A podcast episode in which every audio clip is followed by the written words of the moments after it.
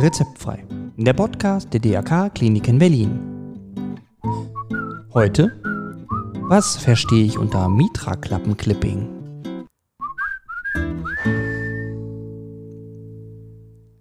Hallo und ein herzliches Willkommen zu einer neuen Folge von Rezeptfrei, Ihrem Lieblingspodcast rund um Gesundheit und Krankenhaus. Und mein Name ist Matthias Henke. Und wir sind mittlerweile beim Teil 4 und vorerst letzten Teil unserer Miniserie Kardiologie angelangt. Und heute geht es um das Thema Mitra-Klappen-Clipping. Hm, hört sich spannend an. Was ist das? Was sind überhaupt Mitra-Klappen und was wird da geklippt? Das alles klären wir heute. Und zu Gast habe ich den Chefarzt der Klinik für Inneres Kardiologie am Standort der DRK-Kliniken Berlin-Köpenick, Herrn Dr. Iskandar Atmovihacho. Ich freue mich auf dieses Gespräch. Vielen Dank, dass Sie sich für uns die Zeit genommen haben und herzlich willkommen zu Rezeptfrei, Herr Dr. Atmovihacho. Schönen guten Morgen. Guten Morgen. Heute wollen wir über Mitralklappenclipping sprechen. Das hört sich wirklich spannend an. Was verbirgt sich denn hinter diesem Namen?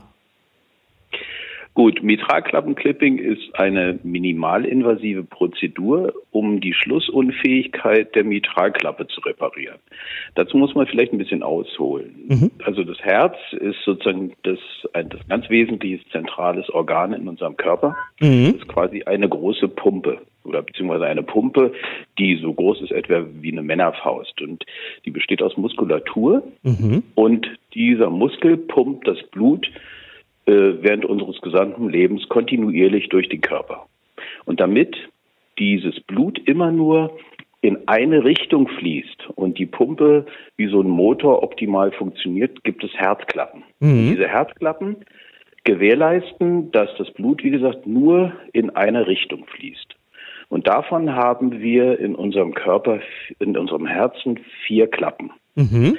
Wenn man den Blutfluss verfolgt, äh, ich versuche das mal zu beschreiben, ja, das wird toll. kommt das Blut aus der Peripherie des Körpers, also aus den Beinen, aus den Organen, äh, aus dem Kopf, nachdem es äh, den Sauerstoff und die Nährstoffe äh, in die einzelnen Organe und Gliedmaßen abgegeben hat, wieder zurück, fließt zurück zum rechten Herzen, in den rechten Herzvorhof. Mhm. Und durch diese, von dem rechten Herzvorhof fließt es durch die sogenannte Tricuspidalklappe in die rechte Herzkammer. Die rechte Herzkammer pumpt das Blut in die Lunge und in der Lunge nimmt das Blut Sauerstoff auf. Ja. Und das Sauerstoff angereicherte Blut fließt zurück in die linke Herzvorkammer und dort durch die sogenannte Mitralklappe in die linke Herzkammer und von dort wird es ausgeworfen durch die sogenannte Aortenklappe in den Körper. Ah. Das Problem ist, dass diese Herzklappen, wie alles an unserem Körper, einem Alterungsprozess unterworfen sind. Ja. Das heißt, die können degenerieren durch einen normalen Alterungsprozess, ja. aber auch durch Entzündungen und äh, Infektionen. Ah, okay. Und wenn die Herzklappen entzündet waren, können sie sich zusammenziehen, das heißt eine sogenannte Stenose bilden, mhm. sich verengen oder sie gehen in ihrer Struktur kaputt und sind nicht mehr schlussfähig. Ah. Und die Nicht-Schlussfähigkeit nennen wir in der Medizin eine Insuffizienz. Mhm. Was passiert dann? Das, das Blut fließt nicht mehr in eine Richtung, ja. sondern das Blut fließt in die Richtung, in die es normalerweise soll, aber auch zu größeren Teilen wieder zurück in den Kreislauf. Ah. Das heißt, im Fall der Mitralklappe ist es so, dass das Blut wieder zurückfließt mit jedem Schlag, den das Herz äh, vollbringt, mhm. äh, wieder zurück in die Lunge. Okay, und das ist natürlich und das ungünstig. macht, das ist sehr ungünstig. Ja. Das heißt, so ein Patient mit einer schlussunfähigen Mitralklappe, einer sogenannten Mitralinsuffizienz, mhm. verliert etwa ein Drittel seiner Herzkraft dadurch, dass das Blut nicht in der äh, normalen Richtung in den Körper ausgeworfen wird, sondern zurück in die Lunge fließt. Okay. Das ist sozusagen die, der, das Grundproblem. Und was mhm. macht es bei dem Patienten? Der weiß ja nicht, ob seine Herzklappen gesund oder krank sind. Ja. Der merkt es daran, dass er Beschwerden hat. Und diese Beschwerden äußern sich im Wesentlichen darin, dass er Luftnot hat. Ah, okay. Und dass er nicht mehr so belastungsfähig ist, dass er müde ist, dass er auch eventuell Beinödeme, also Wassereinlagerungen im Körper entwickelt. Ah, okay. Und letztendlich natürlich eine, eine wesentlich, im Wesentlichen Lebensqualität verliert, aber auch eine eingeschränkte Lebenserwartung hat. Ah, okay. Und mhm. wie kann man das behandeln? Ja. Ähm, früher konnte man das nur operativ behandeln. Ja. Das heißt, man musste den Patienten operieren. Und zwar so, wie man herzchirurgisch äh, operiert hat. Das heißt, man musste den Brustkorb eröffnen, mhm. musste den Patienten an ein Ersatzsystem, eine sogenannte Herz-Lungen-Maschine anschließen. Mhm. Und dann konnte man die Klappe ersetzen, die defekte Klappe, ob das nun die Aortenklappe war oder in dem Fall die Mitralklappe, ja. äh, durch, ein, durch eine künstliche Klappe. Mhm. Oder man konnte mit chirurgischen oder kann mit chirurgischen Techniken diese Klappe wieder reparieren. Ah ja. Das bedingt aber, dass der Patient operiert werden muss und äh, operationsfähig ist. Und das ist natürlich auch ein riesiger Eingriff, ne? Also das ist ja dann das auch. Ist ein größerer Eingriff. Es ja. gibt auch äh, sagen wir mal, Operationsverfahren, wo man nicht den gesamten Brustkorb öffnet, sondern nur, nur äh, einen Teil des Brustkorbes eröffnet. Mhm. Aber das Problem ist, äh, es ist natürlich ein OP-Risiko. Ja. Und das OP-Risiko ist zu, wird zunehmend größer, wenn die Patienten Vorerkrankungen, Begleiterkrankungen haben. Ja. Das heißt, wenn sie Lungenerkrankungen haben, wenn sie eine Nierenschwäche haben, wenn sie zuckerkrank sind, wenn sie schon Durchblutungsstörungen haben, wenn sie eine bekannte Herzschwäche haben mhm. oder sogar ein voroperiertes Herz. Und natürlich auch, wenn sie ein höheres Lebensalter haben. Das heißt, wenn Sie alle diese Begleiterkrankungen oder einen Teil dieser Begleiterkrankungen mitbringen, erhöht sich das Operationsrisiko drastisch und das führt dazu, dass die Patienten dann häufig eben nicht mehr operiert werden, weil das OP-Risiko zu hoch ist. Mhm. Und jetzt kommt sozusagen das neue Verfahren oder ein minimalinvasives äh, Verfahren äh, zur Geltung. Mhm. Das heißt, diesen Patienten Patienten mit einer Schlussunfähigkeit oder eingeschränkten Schlussfähigkeit der Mitralklappe können wir helfen, indem wir minimalinvasiv mit dem Mitraclip-Verfahren diese Klappe wieder schlussfähig machen, die reparieren. Ach, das hört sich ja gut an. Wie machen wir das? Genau. Das heißt, zuerst werden, kriegen wir den Patienten zugewiesen oder äh, wir haben den Patienten hier in unserem Patientenkollektiv, weil er über die Notaufnahme aufgenommen auf, äh, wurde. Mhm. Und dann machen wir ein, natürlich zuerst mal unterhalten wir uns mit dem Patienten, um seine Beschwerden zu evaluieren. Ja. Das nächste ist, wir machen natürlich eine Umfelddiagnostik. Wir gucken uns das Herz an im normalen Ultraschall, mhm. aber auch mit einem sogenannten Schluckecho. Ah, okay. Das heißt, da schluckt der Patient, so wie bei einer Magenspiegelung, eine spezielle Sonde und mit diesem Schallkopf, mit dieser Sonde kommen wir nochmal näher ans Herz ran und können das Herz vielfältig und viel besser äh, einsehen und mhm. können die Klappen Veränderungen besser einsehen und die, die Gradigkeit der Schlussunfähigkeit ah. besser darstellen. Aber bei der Untersuchung kann die auch betäubt sein oder muss ich da? Die, da ist der Patient, kriegt er was zu schlafen okay. und kriegt dann, wie bei einer Magenspiegelung, äh, muss diese Sonde schlucken und dann können mhm. das Herz sehr, sehr gut sehen. Das ist oh, das Erste. Das ist gut, okay. Mhm. Dann gucken wir uns an, was, ob was ist an dem Herzen möglicherweise noch krank, nämlich die Herzkranzgefäße zum Beispiel. Ah. Also die muss man vorher auch darstellen und gucken, ob noch zusätzlich zu der Beeinträchtigung der Klappenfunktion eine Durchblutungsstörung am Herzen vorliegt. Ja. Und die muss natürlich auch mit ins Kalkül einbezogen werden. Mhm. Das heißt, da muss der Patient wenn er Herzkranzgefäßverengungen hat, die hochgradig sind, auch behandelt werden. Das können wir äh, in der Herzkatheteruntersuchung zum Beispiel machen, indem wir dort sogenannte Stents implantieren, also so kleine Gefäßbrücken, ja. mit denen, deren Hilfe man die äh, Herzkranzadern erweitert und dann auch stützt und wieder durchgängig macht. Oh, ja. Das ist das Nächste. Okay. Und dann wenn der Patient so vorbereitet ist und die Indikationen richtig ist für diese Mitralklappenreparatur, dann wird er in einem Herzteam, da sind Chirurgen, Anästhesisten, Internisten, Kardiologen zusammen, die besprechen dann den Fall und dann entscheidet man gemeinsam, ob dieses Verfahren oder eventuell doch ein operatives Verfahren für den Patienten das Richtige ist. Und wenn sich das Herzteam dazu entscheidet, mhm. dass der Patient für das sogenannte Mitraclip-Verfahren geeignet ist, mhm. dann führen wir die Untersuchung oder die Therapie durch. Das heißt, an, für, dann wird der Patient vorbereitet wie für eine Operation. Mhm. Und äh, diese Operation findet bei uns in einem äh, sehr gut ausgestatteten speziellen Herzkatheterlabor statt. Ja. Und er wird dann äh, bekommt äh, eine Narkose, wird intubiert von den Anästhesisten und dann führen wir die Prozedur durch.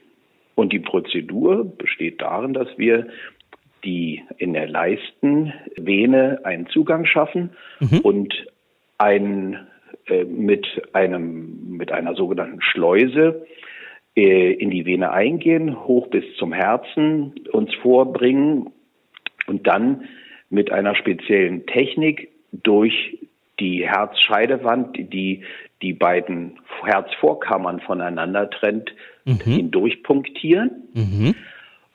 Und das Ganze geschieht äh, unter Ultraschallkontrolle. Das heißt, das ist sehr kontrolliert und man sieht ganz genau, wo man dahin punktiert und wenn, um, an welcher Stelle man punktiert. Und dann bringen wir eine sogenannte äh, Schleuse ein und über diese Schleuse, die kann man vorne steuern. Aha. Das heißt, diese, diese Schleuse ist in allen Richtungen beweglich und dadurch kann man, durch diese Schleuse kann man dann den sogenannten Clip einbringen. Und dieser Clip mhm ist etwa so groß wie ein Daumenendglied. Ja. Und der sieht im Prinzip, ich will es mal salopp sagen, wie eine Wäscheklammer aus. Ah, okay. Eine, natürlich eine ziemlich äh, teure Wäscheklammer. okay. ähm, ist aus Metall und speziellem Kunststoff und ist sehr beweglich. Ja. Und mit die, diese Wäscheklammer, jetzt in Anführungszeichen, mhm. kann man mit diese, über diese Schleuse und einem Einführbesteck ins Herz einbringen und zwar über die Klappe hinaus in die Herzkammer. Dann kann man diesen Clip öffnen. Mhm. Das heißt, man spreizt die beiden Ärmchen von diesem sogenannten Clip ja. etwa im Winkel von 160, 180 Grad und fängt quasi die beiden Segel de, des Mitralklappenapparates, das vordere und hintere Segel, ja. meist in der Mitte, ein okay. und, und kneift die zusammen und schließt dann den Clip, sodass die Segel aneinander quasi fixiert werden und darüber durch dieses Fixieren die Schlussunfähigkeit der Mitralklappe äh, behandelt werden kann. Ah, okay. Und dann ist sozusagen der, der, der dann ist sozusagen der Rückfluss, der Rückfluss, dem man hat das äh, die die die die Schlussunfähigkeit an der Stelle behandelt und dadurch äh, gibt es keinen Rückfluss mehr oder nur noch einen minimalen Rückfluss äh, aus der linken des Blutes aus der linken Herzkammer in den linken Herzvorhof. Also so wie es eigentlich sein soll. Mhm. Diese Clips kann man die kann man auch wieder öffnen. Das heißt, man guckt, äh, an welcher Stelle die, die eigentliche Veränderung an den Herzklappen ist mhm. und schließt dann den Clip. Und wenn man an der richtigen Stelle gelandet ist, dann kann man den Clip dort lassen und von dem Einführbesteck lösen. Mhm. Und dann kann man, muss man gucken im Ultraschall, ob die Schlussunfähigkeit völlig beseitigt ist. Wenn es noch eine Restinsuffizienz gibt, ja. kann man immer noch mehrere Clips einbringen. Das heißt, man den ersten Clip kann man, solange er noch am System verbunden mit dem System verbunden ist, wieder lösen und in eine andere Position bringen. Ja. Aber wenn er dann mal abgelöst ist, dann ist er halt abgelöst. Dann kann man ihn nicht wieder revidieren. Aber dann, mhm. man kann zusätzlich, wenn es eine große Schlussunfähigkeit ist, mehrere Clips einbringen nebeneinander. Wie viel kann man da reinbringen maximal? Mm, Im Prinzip ist abhängig davon, wie groß die Klappe ist, aber im Durchschnitt bringen wir etwa, implantieren wir etwa zwei Clip pro ah, okay. Prozedur. Ja. Okay. Das Ganze, das Ganze dauert, sagen wir mal, hat, äh, wir, wir, ich mache das etwa zehn Jahre. Die ganze, das ganze System gibt es seit 2008, also mhm. seit jetzt 13 Jahren. Ja. Ähm, am Anfang, als wir begonnen haben, das zum ersten Mal zu machen, damals noch im Deutschen Herzzentrum, mhm haben wir für die erste Prozedur über drei Stunden gebraucht. Ah. Und Ja. jetzt mh, dauert es selten über eine Stunde. Also Oh, ja unsere eine- durchschnittliche Untersuchungszeiten, um den Clip dort einzubringen, liegen zwischen 30 äh, und 60 Minuten. Oh, das ist ja, das ist gut, ja. Und wenn ich, wir den Entschuldigung, wenn wir den Clip dann eingebracht haben und mit dem Ergebnis zufrieden sind, wird natürlich die ein, das Einführbesteck, diese Schleuse wieder entfernt Ja. und die Leiste mit einer Naht vernäht, sodass das Einzige, was um zum Schluss übrig bleibt, am Ende der Prozedur nur eine Z-förmige Naht in der meist rechten Leistenbeuge ist und die wird nach sechs Stunden gezogen. Ja. Und in den meisten Fällen kann der Patient am nächsten Tag wieder aufstehen. Okay, wie lange muss ich wahrscheinlich im Krankenhaus so insgesamt bleiben? Ist ja bestimmt stationär. Ja, also man kann rechnen, das Ganze dauert, muss man einberechnen, sechs bis zehn Tage. Okay. Weil das sind ja, aber das liegt nicht unbedingt der Prozedur, sondern auch natürlich an den Begleiterkrankungen Ja. der Patienten. Diese Patienten, die wir so äh, operieren, in Anführungszeichen, oder so therapieren, sind natürlich alles ältere Patienten Mhm. und entsprechend häufig äh, sehr kranke Patienten. Wenn ich diese Clips jetzt drin habe, wie lange halten denn die so? Oder halten die dann jetzt sozusagen den Rest meines Lebens? Oder müssen die irgendwann ersetzt werden? Oder? Nee, diese, diese Clips werden nicht ersetzt. Diese Clips heilen ein. Das heißt, der Körper ähm, überzieht die dann mit eigenem Gewebe, sodass die noch stabiler in der Klappe sind und die äh, bleiben dann dort drin. Und die Ergebnisse, da gibt es unterschiedliche Studien, die das gezeigt haben, sind insgesamt sehr, sehr vielversprechend. Die Patienten haben in überwiegenden Fällen, also über 90 Prozent, eine deutliche Besserung ihrer Symptome, sind, haben mehr Lebensqualität, sind besser belastbar. Natürlich kann es auch mal sein, dass diese, diese Degeneration der Mitralklappe fortschreitet und äh, neben den Clips zum Beispiel wieder eine erneute Schlussunfähigkeit äh, auftaucht. Aber die könnte man im Prinzip auch wieder behandeln mit einem Clip. Okay. Sie hatten ja vorhin gesagt, Als dass man auch ähm, gucken muss mit einer OP, also dass man abwägt, ähm, ist diese Herzkatheterbehandlung denn nicht für alle geeignet? Oder gibt es denn doch Fälle, wo man operieren muss trotzdem? Ja, also erstens ist dieses Verfahren für Patienten mit mehreren äh, Begleiterkrankungen, die ein hohes OP-Risiko haben. Also Patienten, die, äh, sagen wir mal, älter sind als 75 Jahre und die verschiedene zusätzliche Begleiterkrankungen haben, die ein, das OP-Risiko ganz erheblich anhebt. Alle anderen Patienten, die jünger sind, die keine wesentlichen Begleiterkrankungen haben, die werden heutzutage richtigerweise immer noch äh, herzchirurgisch operiert. Und da gibt es sehr gute Verfahren, wo man das auch gut und schonend machen kann. Das Deutsche Herzzentrum macht das sehr gut, mit denen wir kooperieren. Ja. Aber es gibt auch Klappenveränderungen äh, an der Mitralklappe, die es unmöglich machen zu klippen. Ah, okay. Das heißt, wenn Sie nicht nur eine Schlussunfähigkeit der Mitralklappe haben, sondern auch noch eine Verengung, das heißt eine Stenose, äh, die möglicherweise auch noch verkalkt ist, dann können Sie diese Patienten nicht klippen, sondern diese Patienten mit so einem kombinierten äh, Klappenvitium, wie wir das nennen, das heißt eine, wo Schlussunfähigkeit und Verengung zusammenkommen, die werden müssen chirurgisch operiert werden. Ah, okay.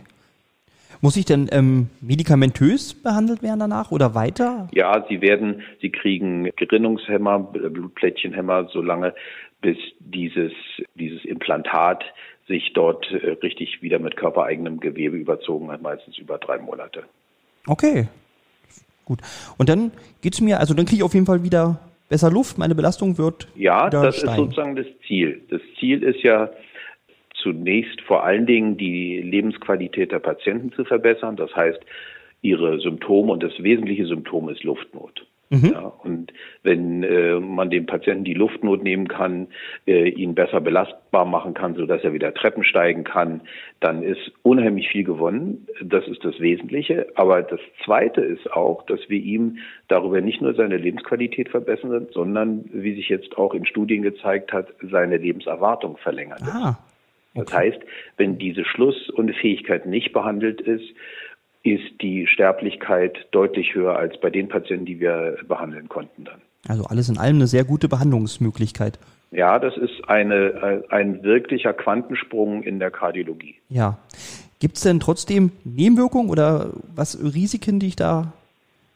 Eigentlich äh, gibt es, natürlich haben alle Eingriffe ein Operationsrisiko und es ist mhm. ja eine, eine Operation. Ja. Aber diese die, das Risiko dort bei dieser Operation zu Schaden zu kommen ist minimal. Also es ist eine sehr, sehr sichere mhm. Operationsform. Und darum soll das auch, äh, damit es so sicher bleibt, soll ja. das auch nur in spezialisierten Zentren vorgenommen werden, die erstens diese Prozedur äh, kontrolliert durchführen können und vor allen Dingen häufig durchführen. Denn mhm. je häufiger man etwas macht, desto sicherer wird man in so einem Verfahren. Und wir machen das, wir sind innerhalb Berlins unter den ersten zwei Kliniken, was die Patientenzahlen und Prozedurzahlen anbelangt. Oh, hervorragend. Das ist gut. Ähm, und im Nachhinein, also so die nächsten Monate oder Jahre danach, muss ich damit Nebenwirkungen oder oder ist Nein, da gibt es von der bezüglich der Prozedur keine äh, Nebenwirkung. Es kann natürlich sein, dass Ihre Herzerkrankung fortschreitet. Ja, ja. okay. Aber das heißt, das ist die die Degeneration oder beziehungsweise die die Erkrankung des Herzens an verschiedenen Stellen, ob nur der Muskulatur oder ob die koronare Herzkrankheit, die möglicherweise auch vorliegt, mhm. fortschreitet. Aber da kann man dann immer noch weiter therapieren. Ja, also, genau. Da kann ja der Clip auch nichts für. Nein, da genau. kann da nichts dafür. Alle weiteren Informationen finde ich ja sicherlich auf unserer Homepage, ne, bei Ihnen in der Kardiologie. Ja. Genau.